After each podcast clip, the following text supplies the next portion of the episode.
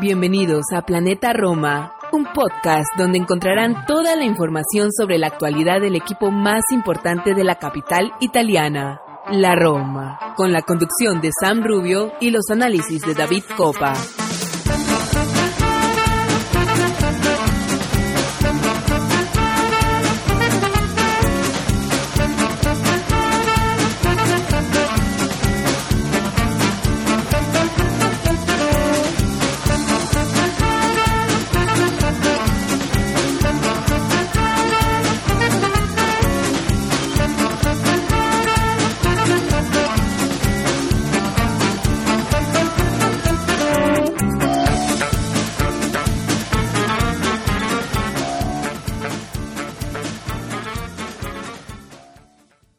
Todos, Tifosi y Alrosi, y bienvenidos a un episodio más de Planeta Roma Podcast.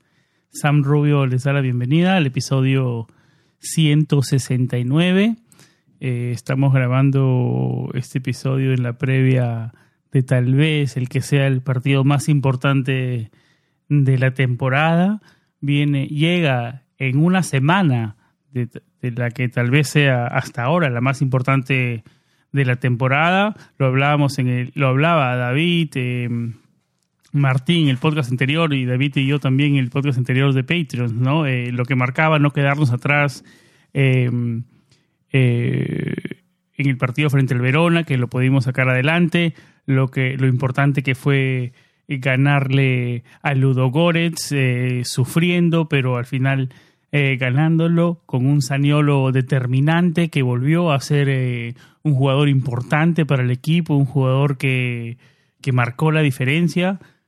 Eh, y es bien eso, eso es muy positiva. Una semana crucial que termina con un, como lo decía, con un derby de la capital que en el papel, hasta hace, si hablabas, le preguntabas al neutral hasta hace una semana, tal vez te decían que la Lazio era favorita pero después de lo que todo, de las lesiones del equipo rival, de sus últimos resultados que ya analizaremos también en la previa, eh, ahora muchos ven a la Roma como favorito. A mí, cada vez que dicen Roma y favorito, a mí no es una cosa que me pone eh, muy cómodo, que digamos, eh, no me gusta ser el favorito.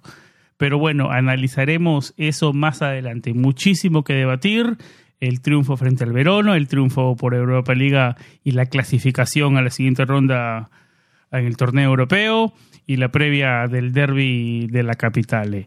Vamos a una pausa y regresamos con David Copa y con Martín Villalba a meternos de lleno al episodio 169.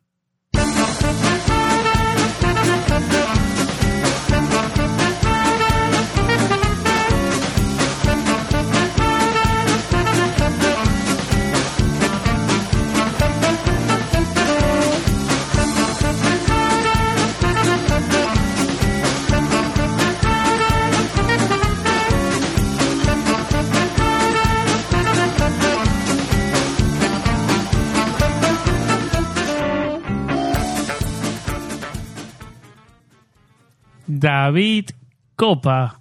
Bienvenido a un episodio más y me imagino que contento, ¿no? Una semana importante y hasta ahora eh, dos triunfos eh, eh, aprobados. la manera ya la analizaremos, pero en resultados todo positivo. ¿Cómo estás? ¿Cómo va todo? Un saludo para ti, un saludo para Martín Villalba, un saludo para toda nuestra audiencia.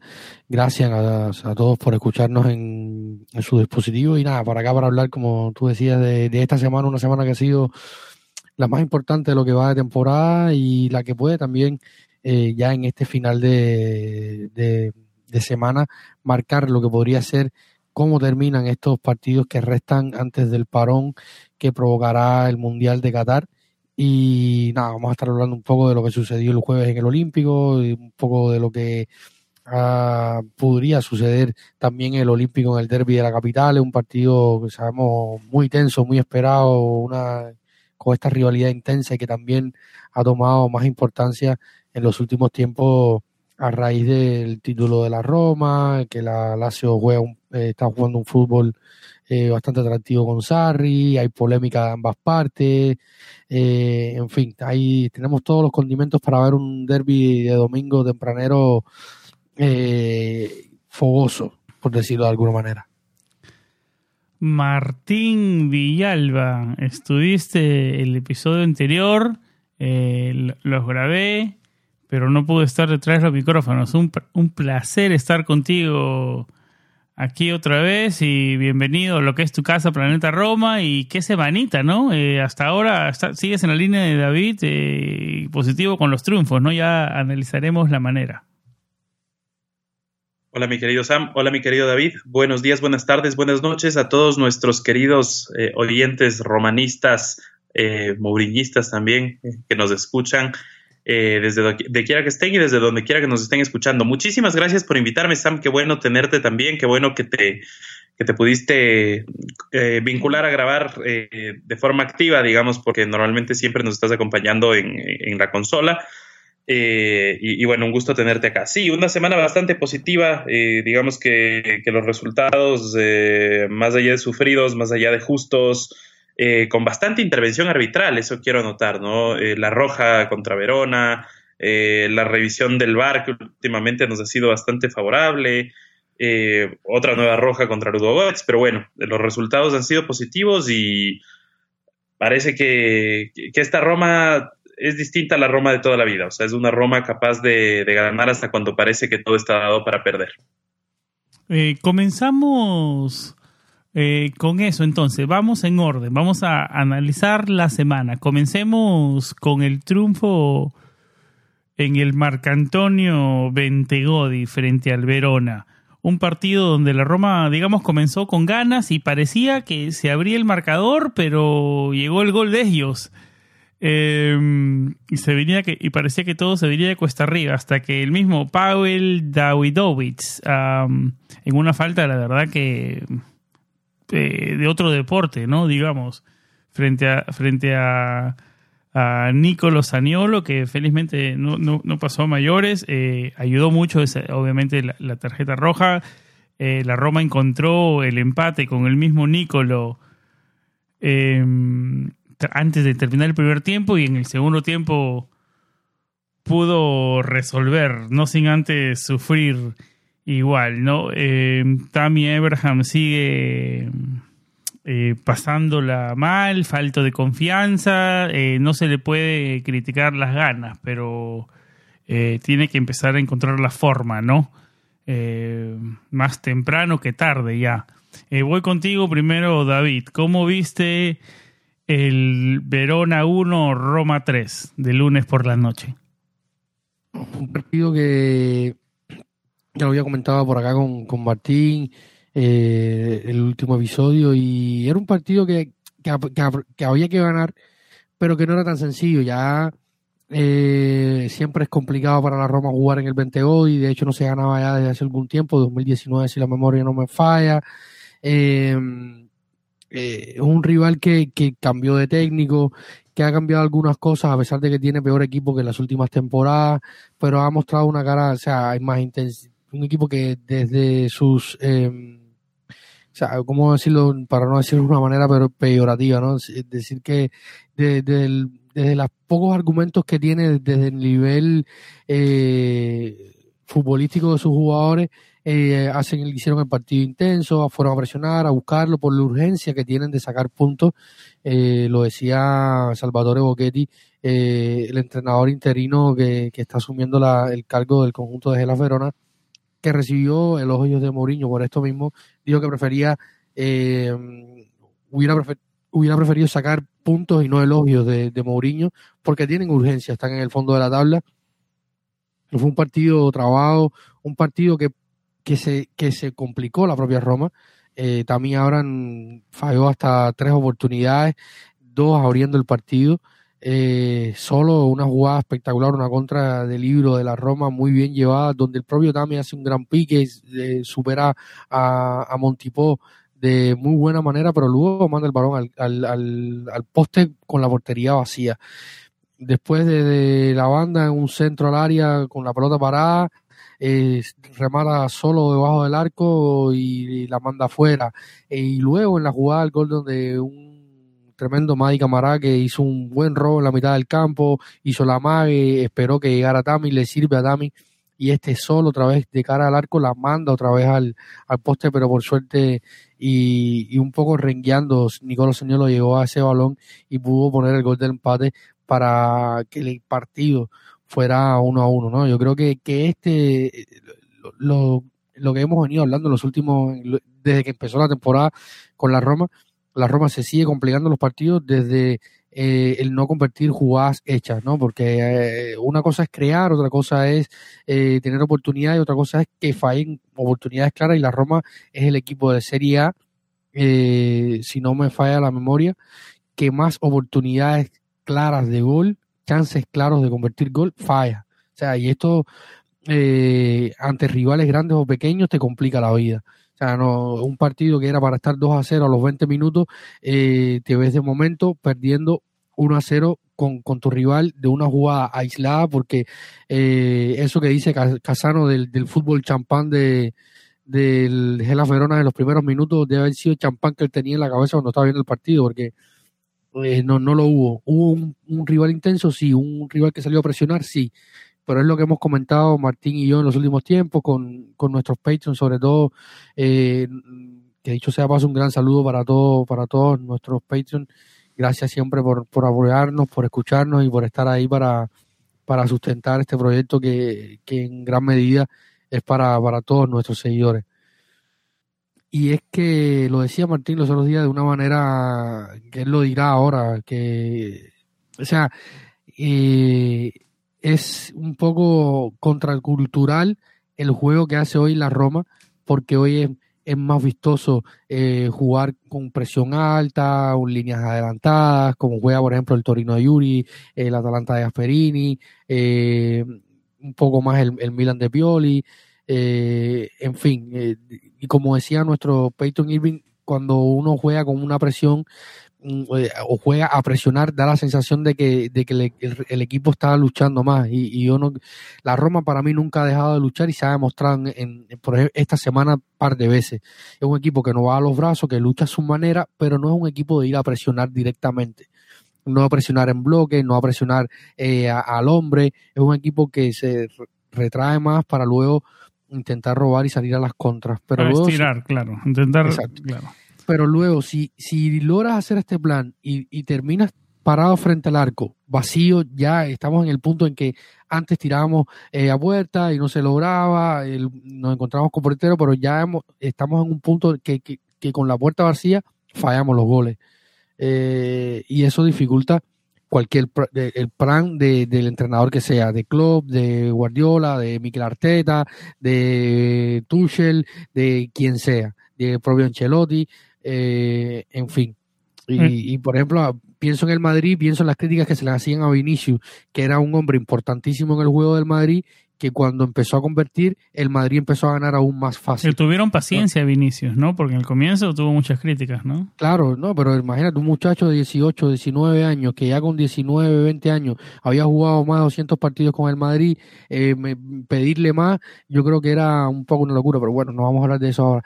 Y haciendo un poco esta analogía eh, y pensando en Ancelotti sobre todo, porque es un hombre que, que, se, que se lleva muy bien con, con, con, José Mourinho, que es de la casa y que practica un fútbol eh, muy parecido al de José Mourinho con otros intérpretes, claramente está. Eh, le funciona, pero le funciona porque los intérpretes son capaces de cumplir al, al pie de la letra, además del nivel que tienen este plan, ¿no? Y yo creo que, que, se nos ha complicado la, existencia de ahí. Y luego José Mourinho eh, intentó todo lo posible en el 20 body para sacar adelante el partido y, sin más un volpato eh, en un estado de forma increíble, o sea, con unas ganas increíbles porque el chico tiene mucho talento, decía José Mourinho, que no lo quiere quemar, eh, sobre todo porque en la fase sin balón y cuando tiene que moverse eh, en, fase defensiva le cuesta. Y lo vimos, por ejemplo, con la María del jueves, que luego le llevó a, José Mourinho a sacarlo del campo, también para buscar un poco más de equilibrio con, un, mediocampista y utilizando a Eduardo Bove que salió a igual a dejarse la vida en el campo. Ok, eh, me di cuenta que, o sea, le hice la pregunta a David Martín y ustedes hicieron un episodio completo analizando el Roma Verona. Para no repetir el, Roma del Roma Verona, te pregunto y entro contigo o Martín ya a lo que es Ludogorets y, y te pregunto sobre Volpato, Saniolo, que son protagonistas eh, de este episodio, ¿no? Eh, te doy mi opinión de Volpato. Para mí, hemos, hemos, visto estos jugadores, ¿no? Que te dan chispazos que te resuelven partidos. Félix Afena Gian en su momento. No sé si te resolvió un partido eh, Darboe, pero brilló en su momento, que tuvieron chispazos. Pero yo creo que Volpato eh, tiene más, tiene más armas, tiene con qué, está un poco más listo. Sí, claro que David, este, es verdad lo que dices. Eh, el factor eh, defensivo, tal vez le falta ordenar conceptos. Em, pero yo creo que hay, hay, hay material con Volpato y es buenísimo ver por fin que está haciendo Nicolo Saniolo resolutivo, ¿no? Dame tu opinión, Martín, de Volpato y de la semanita que viene teniendo Nicolo Saniolo. Mira, Sam, muchas gracias. Sí, realmente para mí, yo creo que lo de Volpato podrá parecerse más a lo de Zaleski que a lo de Darbo o a lo de Félix Young. Con más talento se le nota, más talento puro, ¿no? Sí, sí, sí, más, más, más talento y, y, como te digo, bueno, a veces, o sea, ahorita si es que solo usamos esos nombres puede parecer que es una cuestión hasta de o sea, no, no quisiera que, que, que, se malinterprete y digan, ah, es que a, a Volpato y a Zalewski les va bien porque son caucásicos y a los otros dos no porque son eh, afrodescendientes. Pero en realidad la historia de Roma con los juveniles eh, que tienen chispazos, yo por ejemplo me acuerdo mucho de Daniele Verde, que entró un par de un par de veces con mucha actitud, con eh, que nos resolvió un partido también, me acuerdo, con, frente al Cagliari, me acuerdo de visita, creo que fue contra el Leche, no me acuerdo, Cagliari creo que fue. Correcto, yo también creo que fue contra el Cagliari, o el mismísimo Mirko Antonucci, uno de los jugadores eh, por los que mi papá siempre me pregunta y me dice como, ¿y qué pasó con Antonucci? ¿Dónde está? Entonces es algo súper común, muy, muy común, muy recurrente en la Roma y digamos más bien en este sentido lo de que viene siendo una excepción eh, y esperemos que lo de Volpato se mantenga eh, en ese nivel y que también lo de Bobe vaya en ese nivel, porque si vemos, eh, aunque esté entrando en los últimos minutos o lo que sea, ya, Bobe también está teniendo su rodaje en los partidos, está dando una mano y, y esto es eh, bueno para, para, darle profundidad al, a, la plantilla y es un jugador más en el que José Mourinho puede confiar. Y sobre Saniolo, realmente solo aplausos, yo creo que es lo que estábamos esperando todos de él. el gol el, tercer gol, eh, digamos, el, frente a Ludogorets, el gol que él hace, yo creo que es eh, lo, que idealmente es de este Saniolo post eh, doble rotura de, ligamentos. Un jugador fuerte, quizá no tan gambetero, tan fantasista como antes, pero muy fuerte, muy rápido. Y realmente esa frialdad, me gusta mucho de Saniolo que se está convirtiendo en un jugador de momentos importantes. no podemos dejar, nunca vamos a poder dejar de lado Aparece en momentos resolución. Correcto, nunca vamos a poder dejar de lado esa resolución muy fría contra el, contra el Feyenoord en la final de la Conference League y la de la del día jueves contra los jugadores es algo similar, o sea, en, esas circunstancias cuando eh, estaba solo ganando por un gol, le habían anulado al rival un gol que le estaba clasificando al rival, recordemos, con el 2 a 2 clasificaba a Ludogorets y hacer el gol que haces, mandarle por las, por las galletas, como se dice eh, en la calle, eh, al, portero, al portero eh, Paft, impresionante. Yo realmente aplausos nada más y espero que este no sea su techo, espero que las lesiones lo respeten y me quedo mucho con la celebración, donde él fue a celebrar con la curva azul, tocándose, tocándose el pecho, no besándose el escudo, gracias a Dios, tocándose el pecho y bueno, vamos adelante. David, eh, tu opinión de Cristian Volpato. eh, está representado por Francesco Totti, ¿no? De, está en, su firma. Sí, sí, está en la, pertenece a la 710. Eh, bueno, que ahora no, no, me queda muy claro con todo este litigio de Totti si la 710 le, pertenece a Totti o a Hilary, porque Hilary ahora mismo tiene posesión, por ejemplo, de la escuela de fútbol y le quitó los Rolex, le, no sé, no sé cuántas cosas le ha quitado y, de quién pertenece 710, ¿no? Pero sí, pertenece, sí está en la en la agencia de representación de que fundó Francesco, eh, y él alguna vez lo ha llamado como su hermano mayor, y el chico tiene mucho talento, tiene que todavía trabajar, Eduardo eh, tiene ya más tiempo trabajando con el primer equipo, entiende ciertas cosas, ha entrado en ciertos momentos, y yo creo que en su evolución gradual ya podemos decir que hoy, eh, al menos Cristian Volpato es un jugador del primer equipo, que pueda tener más o menos minutos, o sea, la gente yo me encuentro con comentarios de que tiene que ponerlo más, de que debería ser titular. Yo creo que es importante no cometer el mismo error de Félix, porque a mí Félix me sigue pareciendo un chico que lo veo en Cremonese, los otros días marcó en la Copa Italia, en, una de las fases, eh, creo que era la fase de 32 o 16 de la, de la Copa Italia, y el chico eh, estos, estos jóvenes hay que verlos de a poco y, mucho más, por ejemplo, Félix en el caso de Volpato que llevaba más tiempo eh, entrenando en una institución profesional con, con otras cánones de trabajo, de metodologías de aprendizaje y tal. Eh, cuando estos chicos tienen una, una explosión o, irrumpen el primer nivel, yo creo que hay que ir gestionándolos y ponerlos de, de, inicio. Eh, hay que llevarlos con calma. Martín ponía, ponía el ejemplo de, de Verde y en aquel partido en Cagliari estuvieron eh, Daniel Verde, eh, Antonio Zanabria y ahora se me olvida, se me escapa el nombre del central, no me recuerdo, no creo, no, no, era Marquisa, era este muchacho alto espigado de la cantera que era medio moreno. Helio Capradosi.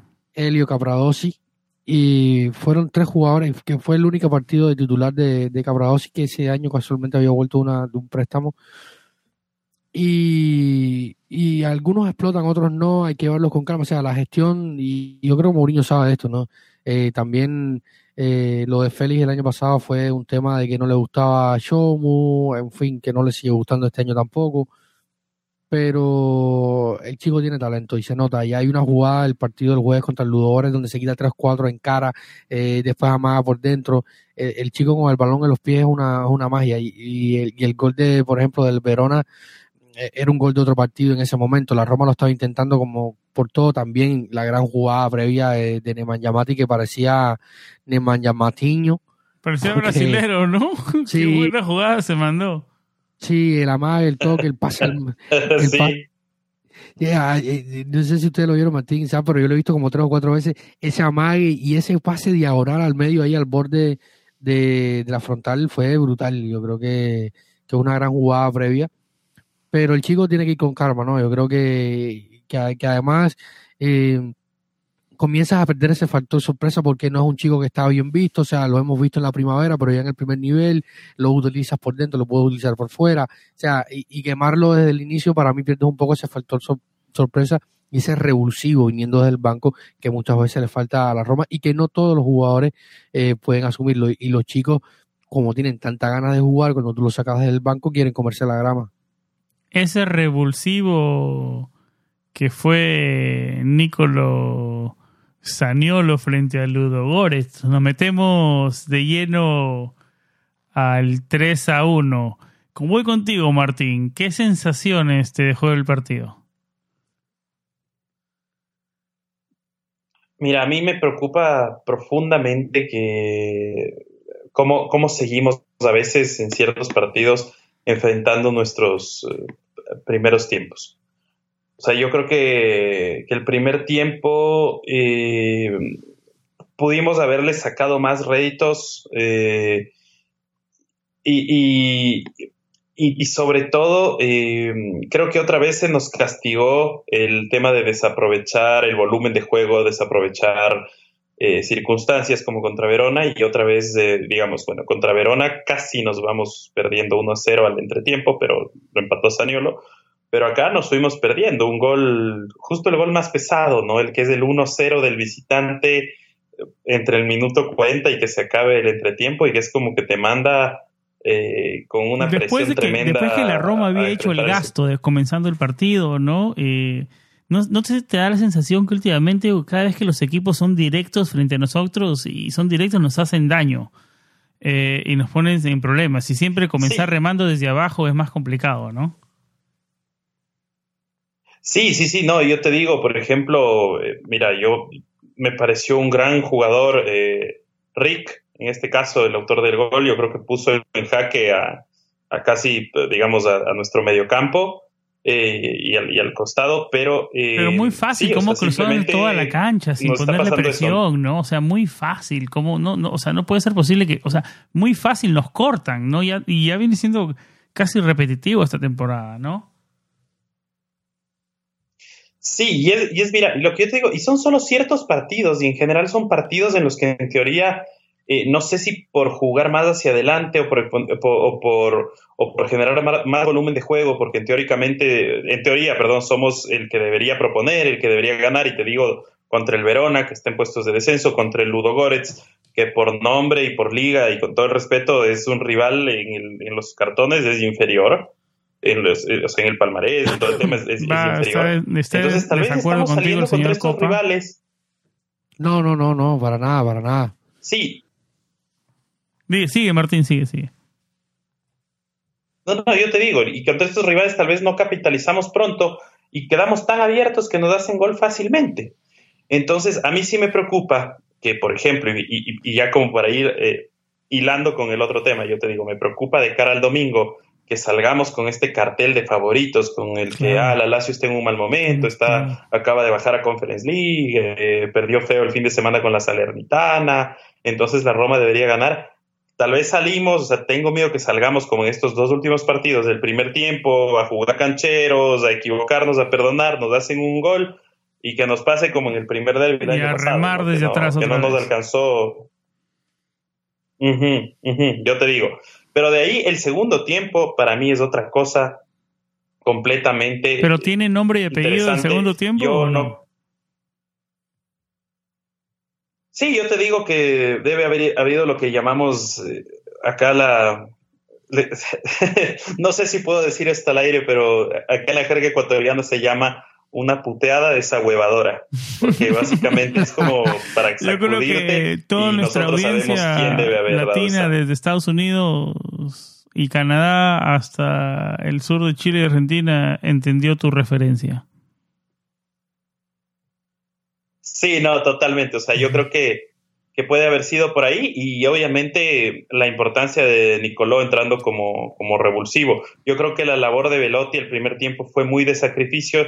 Yo te diría que tuvo incluso un partido más, eh, por poco, pero un poquito mejor que el, el mismo Tami, pero entiendo también que lo haya dejado a Tami porque ha jugado más con Nicoló, se entienden mejor y, y todo el tema, pero realmente lo de Nicoló es, es fantástico, pero hubo un cambio de actitud en todo el equipo, o sea, para mí fue un cambio de actitud, de intensidad y, y creo que ya no había este control como cerca del área que me doy la vuelta y no, era como que tenemos que hacer gol y tenemos que hacer gol y tenemos que hacer gol y de ahí surgieron estas incursiones de Nicoló en el área y los re- respectivos penales. Para mí el primero más, más penal que el segundo, el segundo probablemente en Italia no lo pitaban, pero eso no quiere decir que no sea penal, ¿eh? capaz estoy acostumbrado a que no lo piten, pero mal acostumbrado a que no lo piten. En todo caso, bueno, acá los pitaron y- y, bueno, ese tercer gol, ese, esa cereza del pastel para Nicoló en un partido, probablemente para mí su mejor partido. Comenzó y terminó la jugada, por fin, ¿no? En el tercer gol. Comenzó y la terminó.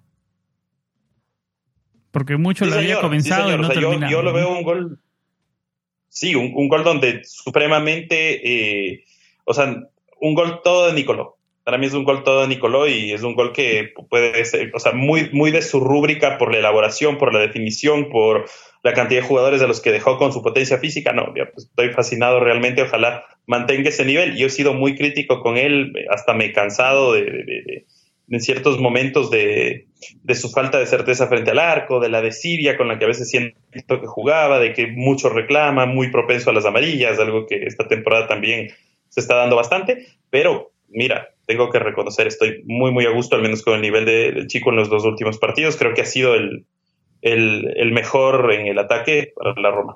Quiero hacerle esta pregunta a David y voy a ir con la, para que se extienda David en sus opiniones del partido, pero quiero regresar contigo, Martín, para una pregunta más, porque antes de la de lo, del argumento de las pastillas de desahuevitis que le dio Murillo a los jugadores, en el primer tiempo hablabas tú de eh, algunos problemas defensivos, pero puedes nombrar un jugador, porque yo, yo creo que hasta Viña hizo un buen partido contra el, jugador que, le tocó marcar, creo que era Tigor Tecpetey, uno, uno, hizo un buen trabajo, hasta Viña, digamos.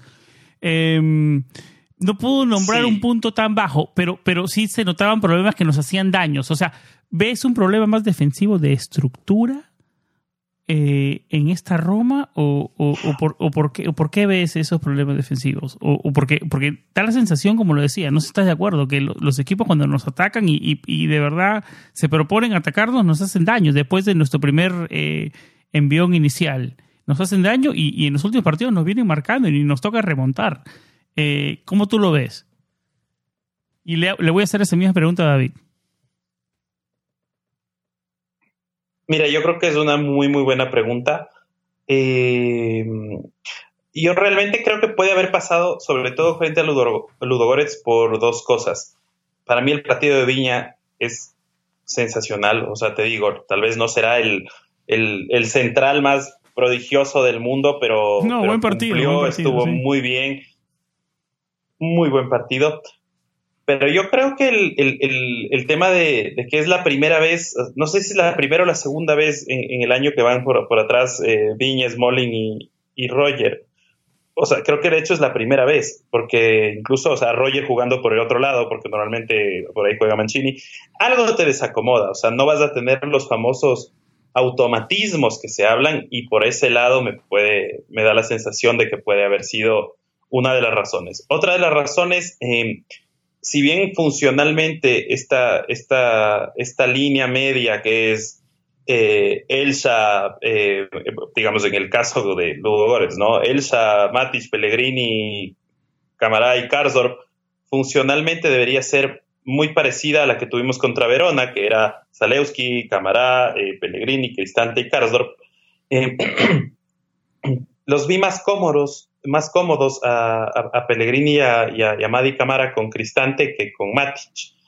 Te digo, no digo, o sea, para mí, Cristante y Matic, Matic, lo que siempre he dicho, son dos gotas de agua. Para mí son jugadores que cumplen la misma función, la misma posición, pero los vi más cómodos. Te, digo, los vi más cómodos.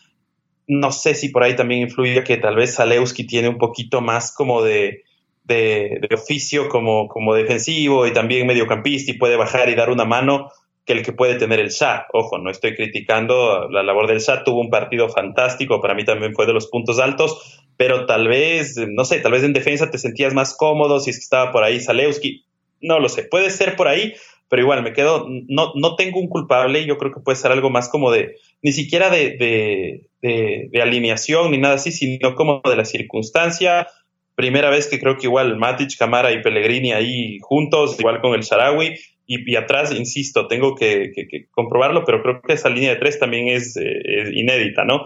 Entonces, para mí va por un tema de ahí, o sea, como de la falta de trabajo continuo entre ellos y, eso es lo que te puede eh, complicar. Supongo, yo quiero suponer que José Mourinho arriesgó contra un rival eh, en los papeles más accesible que el del fin de semana para también dar descanso. Supondría yo que el fin de semana va a ir con, con, bueno, por principio debería ir Gianluca Mancini y, bueno, y tal vez en la línea media veamos otra vez a Cristante, no lo sé, pero te digo, tal vez, tal vez y a Zalewski, tal vez quiera poner algo más habitual. Entonces yo creo que fue un tema más de habitualidad. Eh, no sé si existe esa palabra, me la acabo de inventar, pero bueno, pero fue un tema más de que no era lo habitual, sino que estaban jugadores que probablemente eh, por primera vez jugaban un partido que vale por puntos en la temporada juntos.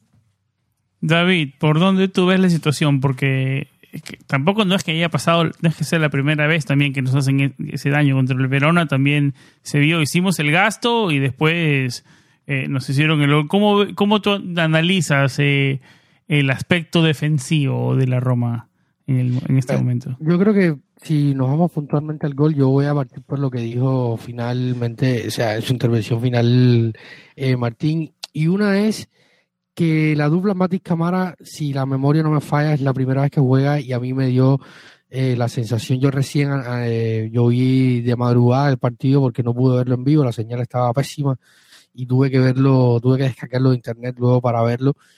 Y la sensación que me da es que hubo poca... Eh, en el primer gol, la verdad, como pasa el jugador, como cruza la cancha el jugador de los jugadores, es, verdad, es, eso no se puede permitir. O sea, si yo soy Muriño no puedo, y veo ese video, veo, eh, veo ese video en, en, en, la, en, la, sesión de video con el equipo y digo, eso no puede pasar. Y ha pasado varias veces esa temporada este tipo de goles no ha pasado tanto realmente. Este tipo puntualmente. ¿cuál, fue un gol, ¿Cuál fue un gol que tal vez no fue que el jugador corrió, pero en pases directos? Pero sí, siempre en, jugadas directas, en pases directos eh, nos hacen daños. Es que esta es una, esta es una galopada de 60 metros donde el jugador se, donde el rival se va quitando eh, se va quitando rivales por el camino, ¿no?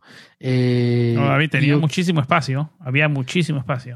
pero es que no, no, no, ha pasado esto eh, usualmente a la Roma, o sea, de, que un jugador tenga 60, 60, 70 metros para correr sin recibir una falta antes y eh, sin que nadie lo detenga. Y estoy tratando de, de aquí estoy. Sea con el jugador o sea o, la pelota sola, pero cuando viaja la pelota verticalmente nos hacen daño y, y nos rompen huecos. Muy fácil en la media cancha.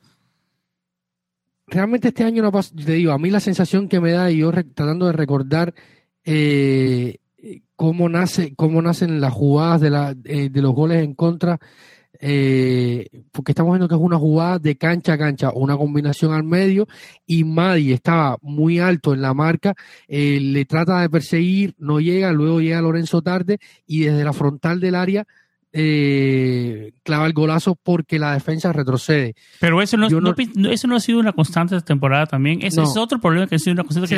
los, equipos, rematan de fuera del campo y nosotros estamos muy retrasados. Matic y Matic, pero eso ha sido una constante, David. Eso, ha sido un problema de que nos han disparado desde la frontal, desde una jugada aislada. O sea, una salida de una banda, un toque. Un pero eso no es jugada aislada, es jugada construida. O sea, pero estamos, son dos jugadas diferentes. Una es una carrera de 70 metros dejando tres jugadores en el campo y otra es... Ah, no, eh, sí, sí, claro. Estamos hablando de dos cosas diferentes. Exacto, exacto, no es lo mismo como, la jugada de, del gol de Scalvini en, el Olímpico también, en el Atalanta Roma, que es una jugada de 3-4 pases, un toque pero muy eso, pases, Pero eso, es, a eso me refería, cuando la pelota viaja rápida, vertical, de media cancha al, al, área de la Roma rápidamente, sea con un jugador con los pies manejándola o viajando rápido. Cuando, cuando son muy verticales contra la Roma nos cuesta muchísimo. Bueno, en el gol de Scalvini, por ejemplo, ya el balón estaba arriba, se hizo un dos, dos o tres toques, no fue tan vertical, fue un pase atrás donde ya la Roma, el, el, bloque defensivo estaba completamente eh, achasclado, apretado, metido dentro del área y dejan el espacio en la frontal. Pero eso fue, el, pero eso fue el ejemplo. En el primer gol de ellos fue el, el, el ejemplo uno y el segundo gol fue el ejemplo dos. Eh, exacto pero el, el primer gol que, que, encajamos no es una situación que haya pasado mucho, de que nos han recorrido 30, 60 metros y nos han, esta, esta temporada eso no ha pasado mucho. Y yo creo que pasa eh, puntualmente por esto, ¿no? Porque la dupla de, de, mediocampistas no ha jugado, no ha jugado, no había jugado mucho si no había jugado nada. Y porque Cámara tuvo un mucho mejor partido frente al Verona que frente al Ludogorets. Exactamente, yo creo que ya se viene sintiendo el, el cansancio, había sido el quinto, el sexto partido consecutivo de titular, Yamadi se había sentido la exigencia, eh, prefirió Mourinho descansar a, Cristante, que él cree que, o sea, hoy es más importante Cristante para la mitad del campo y de cara al derby creí, le, dio un poco de descanso ahora, ¿eh? Y volvió a Mati, que Mati hizo un gran partido, ¿no? Pero faltó la química ahí. Eh, hubo, yo creo que hubieron dos o tres factores en la alineación que, que también no, está, no estaban, no habían jugado mucho juntos y hubo este espacio muy, muy grande a la espalda de los dos, de los dos, eh, de los dos mediocampistas centrales. Y también un poco eh, algo que también mencionaba Martín, que que el, inicio de la Roma fue muy bueno. Yo creo que a pesar de, perdóname, yo creo que a pesar de los apellidos ha sido un problema de esta Roma esta temporada del medio campo. Claro que no era, la, claro que no era la idea, ¿no? Era la idea era tener a Gini Wijnaldum con uno más, ¿no? Con uno más y encontrar esa forma. Claro que no era la idea, obviamente. Yo, yo te digo, eh, ha habido problemas desde la, de la esencia del- de lo que iba a ser el mediocampo. Pero yo graves, graves problemas en la so- hay problemas en el dinamismo porque los jugadores que lo, que lo han integrado, que han sido Brian Cristante y Neman Yamati, eh, Lorenzo Pellegrini ha cambiado mucho de rol, ya esto lo hemos hablado acá. Pero bueno, puntualmente en este partido, eh, el otro, lo otro que me parece a mí que también hace mella eh, en el primer gol es que la Roma parte muy bien, con oportunidades claras, se sentía en el control del partido, además, a pesar de que el Ludo Ores no, no estaba tirado completamente a defender, lo intentaba algo, pero la Roma estaba en control y, y la Roma se sintió en control hasta que pasó la jugada al gol y ahí entró, ahí fue nervio, fue puro nervio desde ese, desde ese eh, gol hasta el, el segundo tiempo que sí se entra al equipo con otra marcha después de del tirón de orejas que le debe haber dado José Mourinho en el vestuario. Tirón de orejas, pastillas, le hemos, dado, le hemos, le hemos hecho de todo, le hemos dicho de todo a esa conversación. Eh, y es, y es, y es raro que no haya salido. Y es raro que, que, que estemos ya a unas horas de que de- del derby y que no haya salido una clásica noticia de Corriere diciendo eh, todas las declaraciones de Mourinho y lo que se dijo dentro del vestuario, porque usualmente cuando ha pasado esto, en otro momento ha, sal- ha salido a la luz eh, este tipo de, de situaciones. Bueno, David, ahora que haces referencia al derby, vamos a una pausa y nos metemos de lleno a la previa del derby de la capital por la jornada 13 de Serie A.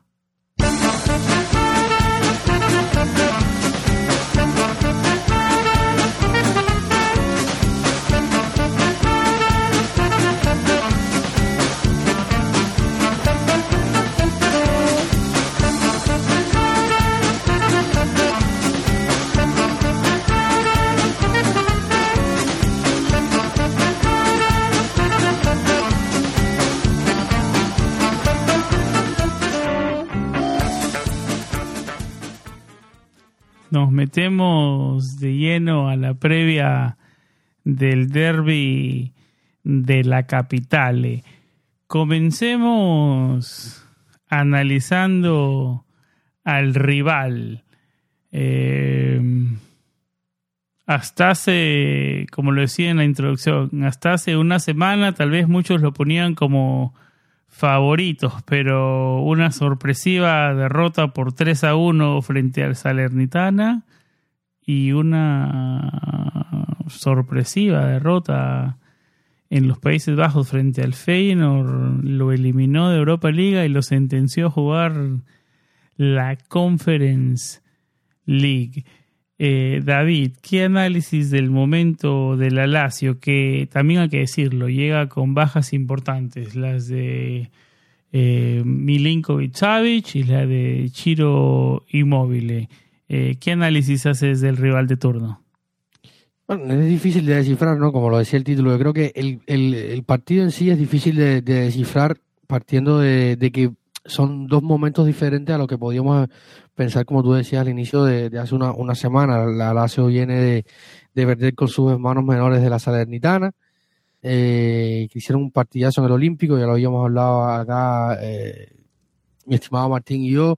Eh, hablamos un- eh, eh, también vienen de la eliminación de la Europa League para ir al torneo de los perdedores según el señor Tarek eh, y entonces vienen golpeados. Yo creo que vienen golpeados eh, con ganas de, de revancha pero habrá que ver cuánto cuánto puede influir esto. O sea puede ser esto un boomerang para, para los de Sarri que llegan con una baja importante que es la, la de Shiri Moile más la de Milinkovic pero yo creo que más la de Inmóvil, porque al final el medio del campo, si no es el mejor de, que de los últimos años de la Lazio, eh, quizás pueda recomponerse, buscar a, a Sarri pueda hacer algo.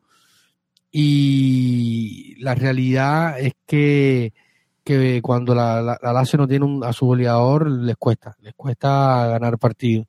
Y, y va a ser un partido lindo de ver partiendo de aquí, ¿no? Un equipo que sabemos el Sarri Ball, un equipo que juega a tener el balón, a buscar la profundidad, con extremos, eh, buscar siempre desde, desde, el balón en los pies para hacer daño a su rival. Y en la otra, otra cara tenemos lo, contrario. Pero bueno, habrá que ver cómo está Lazio desde lo anímico puede recomponerse ante un rival que viene de todo, todo lo contrario, con un estadio en contra completamente.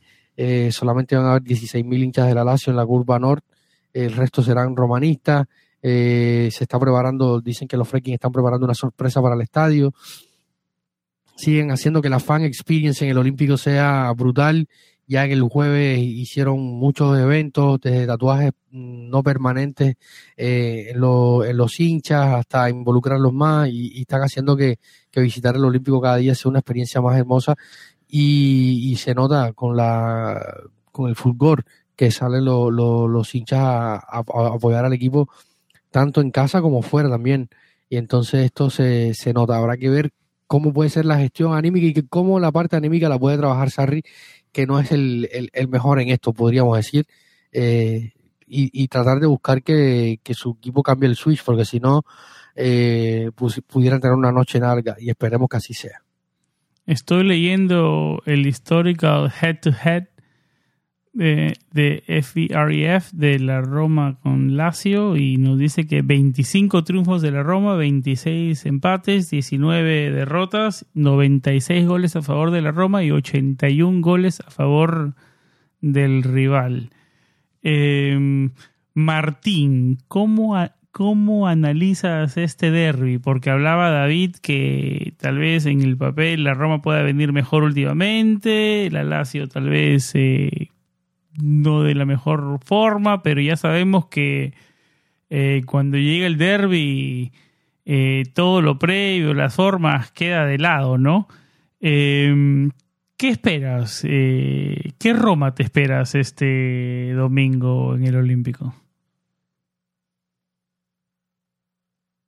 Mira, realmente como tú lo dices, ¿no? El derby siempre es un partido aparte puede venir el uno muy mal, el otro muy bien y se ha visto que, al final eso poco, importa. Eh, yo me esperaría de la Roma, eh, una Roma un poquito más parecida eh, por ahí a la que se enfrentó al, al, al, Verona que a la que enfrentó al Ludo Goretz. en ese sentido, igual, claro, con la, con la vuelta de, de, de Gianluca Mancini a la, alineación titular.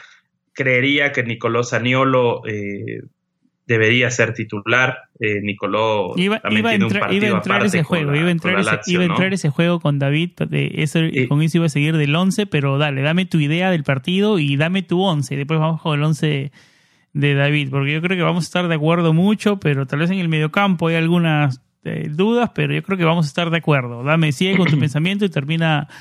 Eh, métete un poquito en la. Eh, vamos a jugar a, meternos a la cabeza de Muriño un poquito. Seguro, entonces seguro. Mira, yo digo que nosotros vamos a salir eh, a proponer, a tratar de resolver el partido rápido.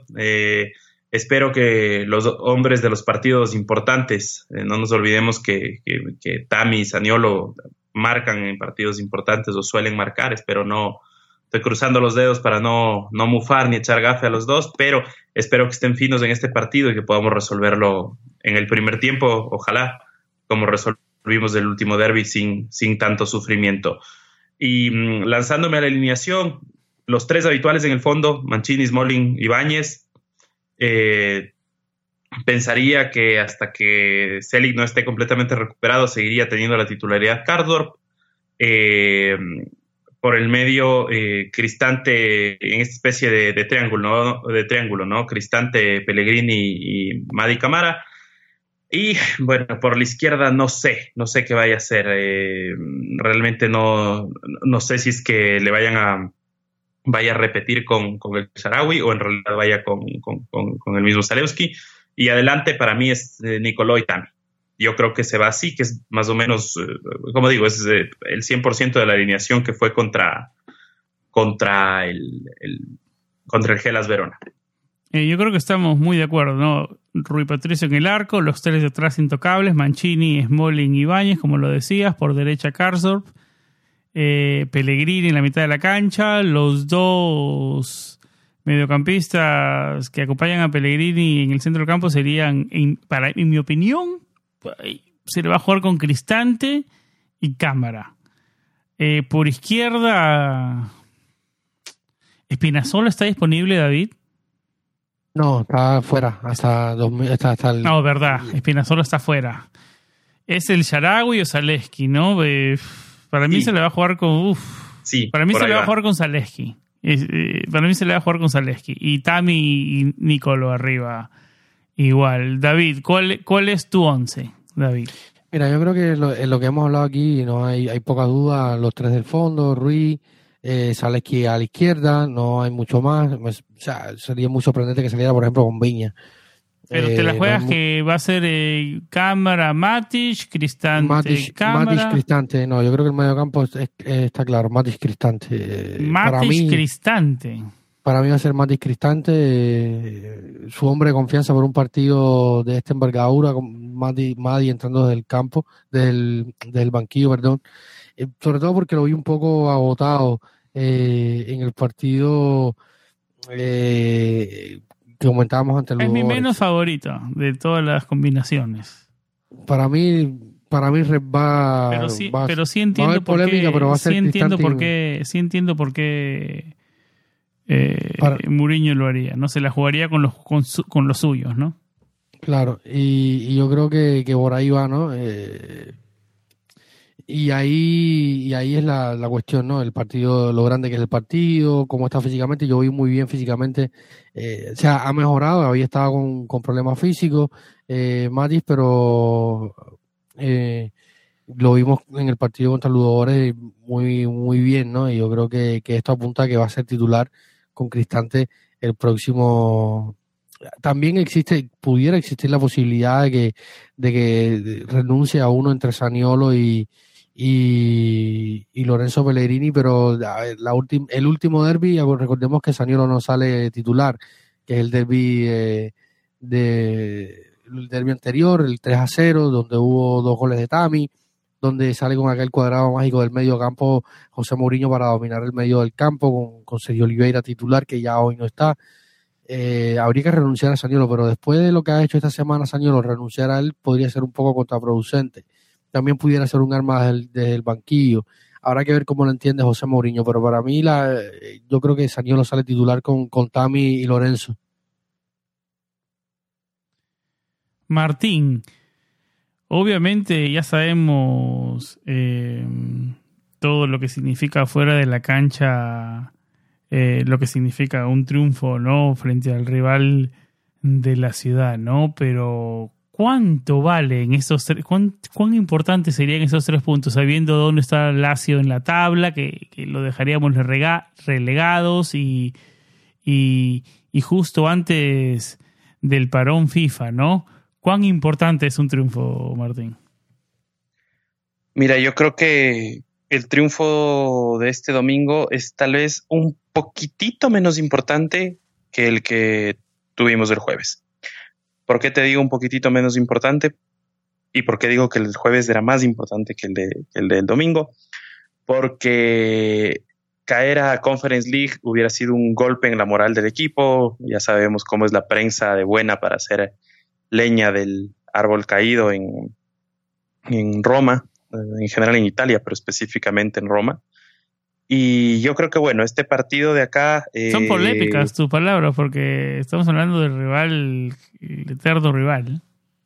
Sí, sí, sí, yo te digo, yo te digo, o sea, yo estoy tratando de echar paños fríos en general, de, o sea, si es que alguien me escucha por ahí, de, quitar un poco de presión, porque si bien es cierto, es el famoso partido de seis puntos que siempre dicen, y nosotros eh, quedaríamos ya cuatro puntos encima de Lazio en una pelea directamente por, por Champions League, el resultado es, es, fantástico, pero por ahí te digo, o sea, si es que si es que perdemos, en realidad, más allá del mal momento, más allá del mal sabor de boca, porque es del rival o lo que sea, pero viendo la tabla, si perdemos, em, no pasa tanto, nos sacan dos puntos y esos dos puntos en el transcurso de la temporada se los recupera.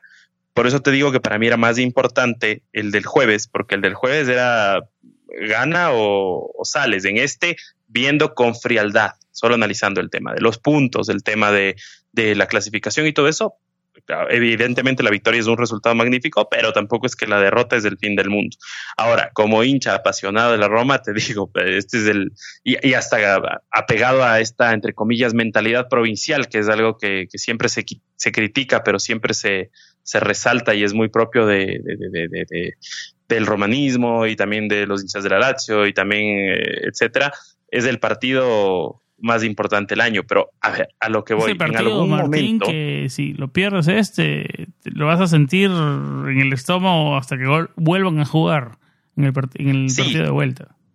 Ese es el problema yo te digo, pero si lo eh, perdemos. totalmente de acuerdo, totalmente de acuerdo, pero yo te digo, Sam, em, si en algún punto ojalá la Roma logra consolidar eh, un proyecto de equipo grande y logra transformarse en un equipo que no se dedique a pelear contra la Lazio en quién queda más arriba en la tabla ese año, sino que la Lazio esté peleando lo que siempre pelea y la Roma esté peleando los campeonatos y las cosas importantes, el partido no será, eh, o sea, no será lo, lo trascendental que es hoy, si me hago entender, o sea, el rato que la Roma logre tener eh, un ciclo o establecerse como un club importante que pelee las cosas importantes, el derby va a ser un partido especial, pero no va a ser lo más importante del año, como ha pasado a veces, que el concurso es justo ese, quién queda mejor ubicado en la tabla y, y, punto. Siempre quiero ganarlo el derby. en Roma es muy fuerte ese sentimiento todavía. ¿eh? Sí, sí, sí, no, y es, y es normal, o sea, está, está muy bien, pero en algún punto yo creo que de aquí a 10 años, es que ya se logra dar ese salto, eh, seguirá siendo un lindo partido. O sea, te digo, como, como es el, el, como es el derby de la, de la Madonina o como es el Claro, pero ya nuestro objetivo sería ser eh, eh, un equipo que pelee otras cosas. no tanto como, no tanto como la Lazio que estaría peleando lo mismo, ¿no? Ya, nosotros seríamos un equipo que está peleando otras cosas, ¿no?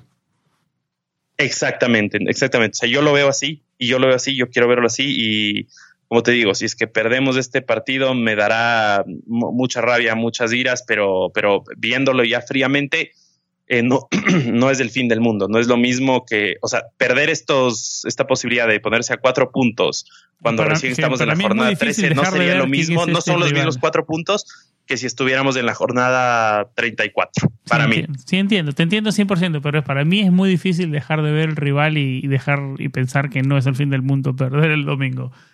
Eh, será por todo el romanticismo que vengo carreando de, toda la vida que no me, tapa la, la, mente, ¿no? Claro, o, tal vez soy yo tratando de trabajarme a mí mismo psicológicamente para no estar amargado el lunes, básicamente, si es que algo malo pasa. Pero vamos a ver cómo lo mira el señor Copa, David. Ah, la importancia del partido está, ¿no? Y yo creo que, sobre todo, porque si miramos hoy la, la, la tabla, de, cómo estamos y, la posibilidad de mantenernos. O sea, yo, yo, yo pienso más allá. Yo entiendo lo que dice Martín y también entiendo que da igual el rival que sea el domingo, ¿no? Sea la Lazio, eh, Torino, Boloña, eh, hay que ganar. Y, y, más allá porque sea el derby, por mantenernos arriba. Porque hay un Inter Juventus que podría terminar un empate y podríamos seguir arriba. Porque el Udinese acaba de empatar y se continúa cayendo porque la Lazio está por detrás hoy y, o sea, la batalla de la Roma el domingo es contra el cuarto lugar, contra mantener el cuarto lugar, contra seguir arriba. Pero te digo una cosa, David, ahí, perdón que te, interrumpo un poco. Eh, el, desafío de la Lazio es igual. Y a mí una de las cosas que más me intriga, y por eso creo que quizá al menos en teoría el que la tiene más difícil de cara este, a este encuentro entre los técnicos es, Sarri, será qué hacer eh, justamente con la parte de arriba del equipo. Perdón que coincide eso de estar arriba en la tabla y estar en la parte de arriba del equipo. Pero bueno, porque bueno, ¿no? O sea, para mí no hay, para quien sustituye a Milinkovic Savic, no hay pierde, digamos, eh, será Luis Alberto porque es lo que hay, al menos que se invente alguna cosa rara eh, Sarri. Pero adelante yo me estaba fijando que, por ejemplo, ha, habido ciertas variantes, desde usar eh, a dos jugadores como Pedro y Sacañi en una especie de como el uso que le damos nosotros a Saniolo eh, con Tami, eh, o, incluso o, bueno, o los tres jugadores, ¿no? Donde el, el, más, lo más revolucionario que he visto en el Sarribol es este tema de Sacañi por izquierda, Pedro por derecha y Felipe Anderson recorriendo o sea, como un falso 9, pero no enfocado solo, evidentemente no enfocado solo al área, sino muy asociativo con la gente de abajo, entonces cubriendo un espacio muy amplio en cancha. O tal vez eh, también en, el mismo sentido mantenerse un poquito más eh, conservadores y optar por tener a Pedro como revulsivo, alinear a Sacañi por izquierda, Anderson por derecha y probar como 9 a, a Mateo, eh, o sea, como, pues, como nueve, o también intercambiando roles justo con, con Anderson a, a, Mateo Cancellieri. No sé cómo, si de repente ahí, Sam, tú, tú, tú, tú qué dices, ¿Qué, qué, qué harías si fueras el, técnico del, del, rival, no? Eh, la verdad que no soy la mejor persona para ver porque mi, mi, mi conocimiento de Sarribol esa temporada es limitado, es limitado. No, no he visto mucho fútbol del rival. No me gusta ni decir el nombre de ese equipo. Digo el rival de ciudad. no, em, totalmente. O sea, yo, yo, yo lo, también lo, que hago es más o menos. Pero, pero me gusta, me gusta que van a tener dolor de cabeza. Eso sí, me gusta que van a tener dolor de cabeza. Te digo, y tarde o temprano en el fútbol, o sea, el, el dios del fútbol equipara las cosas, ¿no? El año pasado. Es un buen eh, momento para darles una estocada. Hablamos, David y yo, en el programa de Patreons, que es una semana vital y ya dos de tres con dos triunfos. Eh, vamos, yo creo que si cerramos la semana, y hablamos ya con todo lo que hemos hablado, lo que significa el derby, si cerramos la semana con un empate, si yo le decía esto a David en el comienzo de la semana, yo creo que David sellaba ese, ¿no? Dos victorias y un empate. Victoria frente a Verona, victoria frente a los Dogores y, y empate. David, ¿lo firmabas o no? Pues me repite la pregunta, por favor. Sí, Cuando, tú y yo grabamos eh, el episodio de Patreon hace una semana, justo un, par, un, día antes que ustedes graben el episodio regular, eh, conversábamos que era una semana vital. Si yo te preguntaba, no te hice la pregunta, pero si te la preguntaba con el periódico del lunes, dime, no, de mitad de semana, te hago la pregunta tú firmabas triunfo frente al Verona, triunfo frente al Ludo y empate frente al Lazio, ¿lo firmabas? Eh... A ver, Porque si no firmabas eso, ¿qué quieres? ¿Los nueve? No, yo, a ver, eh, el partido del lunes era, era muy ganable. Eh, luego el partido contra el Ludo siendo en casa, eh, para mí era más, era más que un partido de tres puntos, ¿no? O sea, era un partido de dentro afuera. Eh, así que no te voy a contar los tres puntos ahí, no te voy a decir que eran nueve, nueve, nueve puntos, ¿no? Yo creo que era ganar, ganar y ganar. Eh, y más teniendo en cuenta eh, la, la, jornada que se viene. Yo, yo a lo mejor hubiera firmado el empate, el victoria, victoria, empate pero teniendo en cuenta eh, cómo se ganó, cómo se han ganado los partidos, yo creo que más que todo que, eso, que cómo se han ganado los partidos y la euforia que se han creado por por eh, eh, venir de, abajo, de adelante hacia atrás, o sea, de atrás hacia adelante, sacando los partidos a, y, logrando el resultado. Hoy pensar en que no ganar puede ser un golpe duro, ¿no? Sobre todo para el, para el estado enemigo del grupo. así que hace una semana a lo mejor lo hubiera firmado, hoy no. No, claro. Bueno, la pregunta, claro, cambiaron los días, van cambiando, eh, eh, digamos, las perspectivas, ¿no? Ya, ya con los dos triunfos encima queremos el triunfo también, ¿no? Y darle la estocada al rival. Em, quiero cerrar el episodio, David.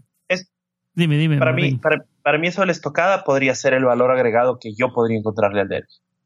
Porque tal vez si la Lazio gana, yo decía al inicio, ¿no? Decía, mira, se, ponen los puntos de arriba, al final somos jornada 13, no pasa nada. Pero es eh, revivirle a un rival que ya podríamos, quizá con estos cuatro puntos de diferencia, si es que por ahí suman puntos también los de abajo, devolverle a su, a su a, su realidad o, acabar de liquidarlo, ¿no? o, meterlos en una, en una mini crisis, ¿no? Ya con tres derrotas seguidas. Correcto, y, no, y, no, y, no, y no cualquier derrota, ¿no? No es que perdió eh, en Champions contra el, contra el Madrid y después perdió en Liga contra la Juventus de los 10 campeonatos consecutivos, no, de los 9 títulos consecutivos, sino que perdió contra la Salernitana de local y perdió contra el Feyenoord, que quedó eliminada por esto, y después te viene el derby. Entonces, tal vez como tratando de, rectificar, digamos, sobre la marcha, porque a, veces es bueno también eh, tener otras, otras, eh, otras, otras posturas, otras visiones, pero tal vez es como que los manes aquí tienen su chance de redimirse y o nosotros de acabar de hundirlos, como tú dices, y sea una mini crisis, pero, pero que se hable mal por, por primera vez del, del, en mucho tiempo del lado azul de la, del lado celeste de la ciudad. Sí, Sí. Eh, quería preguntarle a David eh, su opinión antes, antes de ir cerrando el episodio sobre la decisión de no declarar de ninguno de los dos lados, ni de Sarri ni de Muriño en la previa. Juegos mentales, si le hago la pregunta a los dos, juegos mentales, comienzo contigo, David. No, yo creo que lo de Mourinho estaba clarísimo. No habla, nunca habla dos, eh, dos veces a la semana a, los medios y mucho menos lo iba a hacer delante de, de la previa del partido del domingo, ¿no? Lo de Sarri sí me sorprende un poco, eh, porque sabe que está en un momento, como decía Martín, ahora está en un momento crítico, se puede abrir una mini crisis, lo iban a atacar, eh, se han quejado bastante de, la expulsión, todos se han, se han quejado de la expulsión de, de Savage que es legítimo quejarse, eh, claro está, pero yo lo veo con, con cierta normalidad, porque la, a la Roma la ha pasado. De, sin ir muy lejos, la temporada pasada nos quedamos sin, sin Pellegrini por un supuesto golpe eh, en un partido contra el propio Gela Verona en la jornada 4 y luego se fue al derby y, esto, ah, y me acabo de que es una cuenta que es una pequeña cábala, ¿no? Jugamos contra el Verona la temporada pasada y ganamos, bueno, el derby, el primer derby, no, ¿cómo quedó? No, no recuerdo eh, cómo quedó el primer derby. ¿De la temporada anterior? 3, a 2, si no estoy mal. Sí, fue el 3 a 2. Bueno, derrota con el Gelas, derrota con el con el con el Alacio, victoria con el, el Gela, victoria con el Alacio. Vamos a ver. Pero bueno, me gusta, me gusta esa, esa cábala. me gusta. Igual que, o sea, yo creo que, que, que el Sarri está evitando también meterse un poco en, la, más problemas porque se han quejado por lo de, como decía, por lo de Xavi, que a nosotros nos pasó la temporada pasada, con, con el propio Lorenzo. En fin, está tratando de, porque no tiene la gestión que tiene Mourinho, que es un tipo que gestiona también la prensa, eh, desde que llegó a Roma, cuando puede evitar hablar, lo hace, ¿no? y Sarri hace un poco lo, mismo porque si no sabía que, que iba a ser fuego cruzado y el fuerte. ¿Algo más que tengan en mente antes de ir cerrando este episodio? Bueno, yo quisiera enviar un saludo a todas las personas que nos, que nos siguen siempre, a todas las personas que nos están ahí acompañando, comentando eh, en los posts en redes sociales, escuchando el podcast. Y un abrazo muy fuerte a todos los chicos que colaboran en esta iniciativa, a Alex Murillas, a Mateo Dimango, eh, evidentemente ustedes dos, ¿no? Que, que, estamos tratando de siempre hacer cosas, cosas nuevas, cosas interesantes, eh, a los Patreons, sin el apoyo de ustedes esto sería realmente muy, muy, muy complicado y mm, con el apoyo de ustedes es un, un proyecto sostenible. Entonces, darles un, un gran saludo. Estamos en una semana que va bastante bien, esperemos que se cierre, no hay dos sin tres, ojalá. Entonces, esperemos eh, que, que, terminemos bien esta semana. Y David, y si alguien se quiere unir a nuestro programa de Patreon, ¿qué tienen que hacer, David? Es muy simple, eh, tienen dos vías, ¿no? Una, ir a su navegador desde, desde su teléfono móvil o desde su dispositivo eh, sea una, una laptop eh, y tal, escribir eh, en su navegador, en la barra de direcciones, eh, patreon.com slash planeta Roma y ahí encontrarán nuestro espacio, encontrarán la, las posibles alternativas que tienen para suscribirse desde opciones de un dólar hasta tres dólares para formar parte activa de esta de nuestra comunidad, para apoyar a que nuestro, nuestro website, nuestro podcast pueda seguir eh, existiendo. Eh, y, también compartir un poco la risa, los debates que tenemos en nuestro grupo de Patreon, contenido extra, eh, podcast exclusivos, reacciones post partido y, otras cosas. Y la, y la página web, David, tiene un nuevo diseño, ¿no? ¿Tienes algo que decir sobre eso?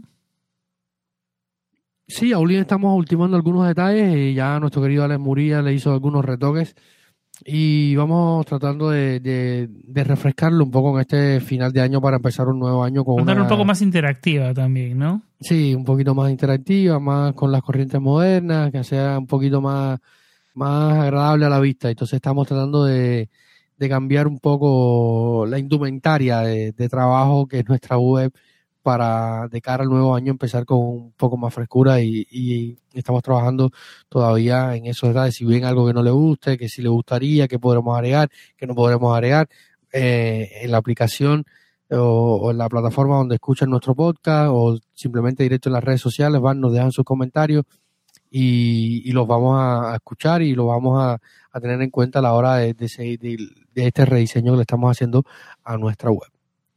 Martín, ¿algunas palabras antes de ir cerrando el episodio?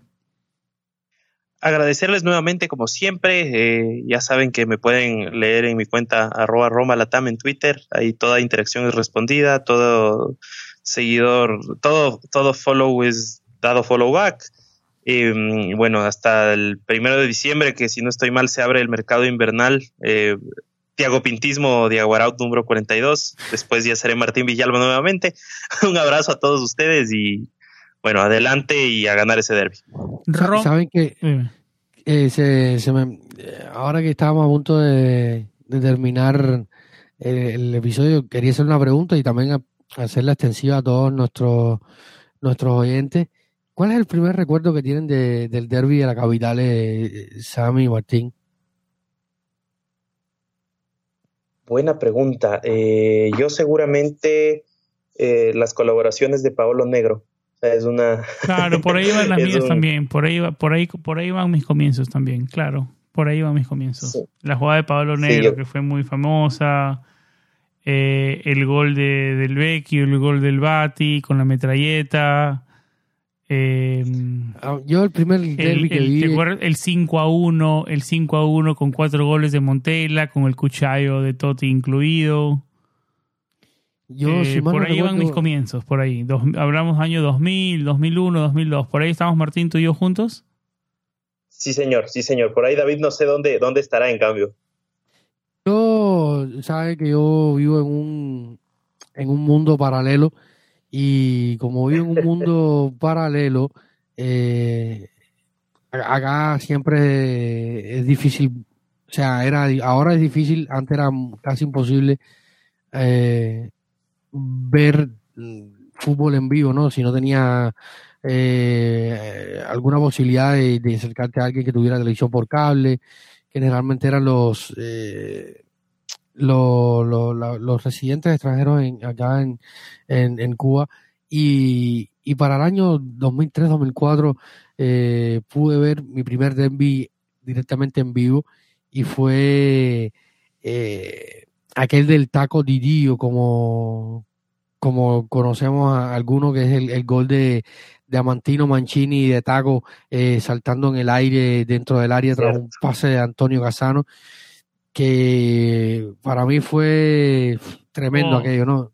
Fue un, golazo de los más grandes que he visto en los derbis de, si lo pueden buscar con la con la con la crónica ese partido terminó cuánto 2-0 si mal no recuerdo el segundo gol fue de yo creo que el primero fue de Mancini el primero fue de Mancini el segundo no me acuerdo si fue de Cafú o de Emerson no recuerdo déjame buscarlo. Eh, creo que fue Emerson muy emotivo Creo que Muy emotivo ese gol. Emerson, minuto 86. Emerson, sabía que era Cafú. Recordaba que era uno de los brasileños, lo que no. no pero aquel gol, eh, fue un partido que estuvo 0-0 hasta prácticamente hasta el final. Y, y el gol de, de, Mancini fue de otra galaxia. Eh, tienen que sí, claro, no fue un golazo. Con el, con el comentario de, de Carlos Zampa, que me acuerdo que decía que el, taco Didío, recuerdo la, la, cara de Capelo que, que era eh, increíble y, y, sobre todo eh, me llamó mucho la atención porque acaba en, el único programa de fútbol que ponían semanalmente, eh, empezaba el programa con, con, las gradas de un olimpiaco panatinaico que era el infierno griego con toda la, con todas las gradas, o sea, rojas de la, de la, del fuego de las bengalas. Y esto eh, me, me, llamó la atención también verlo en el Olímpico la primera vez que vi un derby en vivo y, fue increíble, lo disfruté, lo disfruté muchísimo. Y ese es mi primer recuerdo de, de, aquel gol de Amantino Mancini.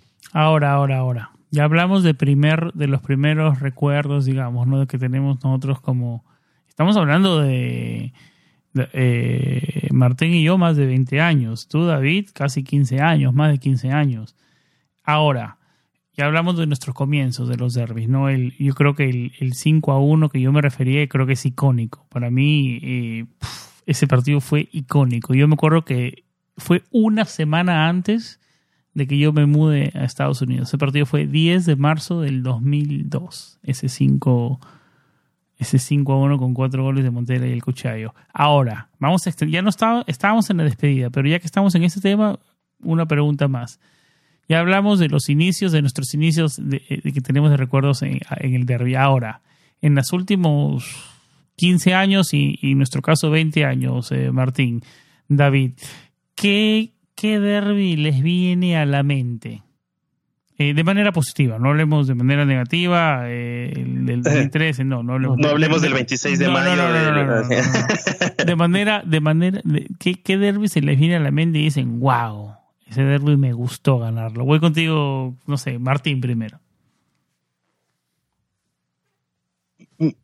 Mira, yo soy muy, muy fan de, de, de los jugadores tapados, de los, de los jugadores eh, no famosos. Eh, te quiero decir, o sea, a mí, por ejemplo, cuando me molestaban y me decían si algún jugador del, del Barça de, de, de Rijkaard me, me, gustaba, yo decía que me gustaba Silviño porque era un proletario en un banco de estrellas. Entonces, con ese fundamento, eh, a mí uno de los derbis que más me viene a la mente es uno que debe haber sido año 2009, a ver, yo, yo estaba en la universidad, 2009, 2000, sí, 2009 puede haber sido, el que ganamos 1 a 0 con gol de Marco Cassetti.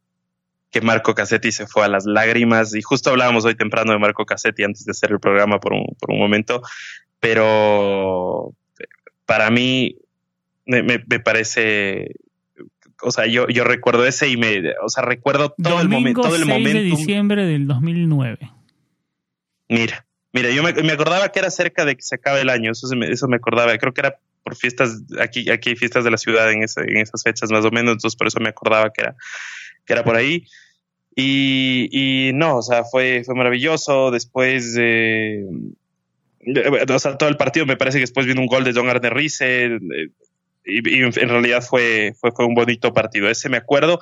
Y, el, y en el mismo talante, el que ganamos, si no estoy mal, 3 a 2 con gol de Federico Balzaretti. Igual, gol hasta las lágrimas y, y, y, tal. O sea, para mí son, incluso creo que en la web de la Roma o en las redes sociales un par de veces se ha hecho como, como esta escena del paralelismo entre, entre el gol y más o menos el tipo de jugador que eran y, y la celebración y las lágrimas de estos dos goles. a mí me marcan ese partido. Ganamos 2 a 0 con el partido del Barcelete, que el gol, el segundo gol de penal fue de Alan Jaric. Ese partido fue inmediatamente después de, del derby que perdimos por final de Copa Italia.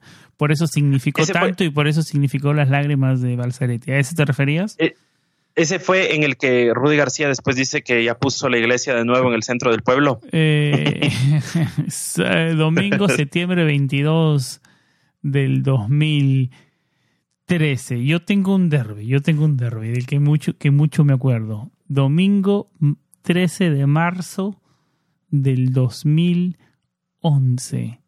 Totti venía muy criticado, muchos decían que ya estaba acabado, que no le aportaba mucho al equipo.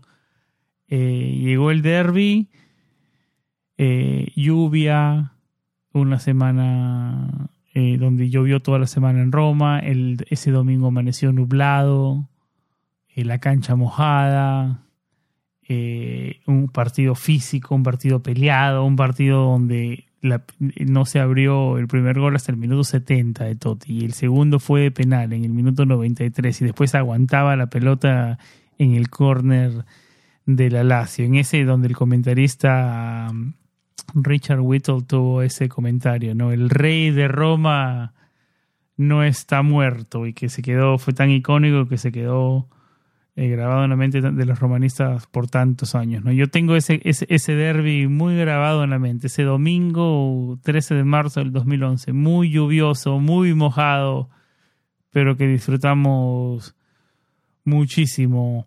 Eh, David, no sé si tienes un derby, ahora tuviste muchísimo tiempo para pensar, eso sí.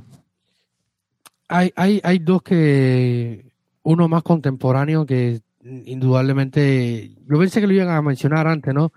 Y se fueron más, más retro y, y es el, de la el gol de Totti eh, a pase de Joleva con el con el selfie, ¿no? Yo creo que ah, ese, Ah, bueno, claro. Wow.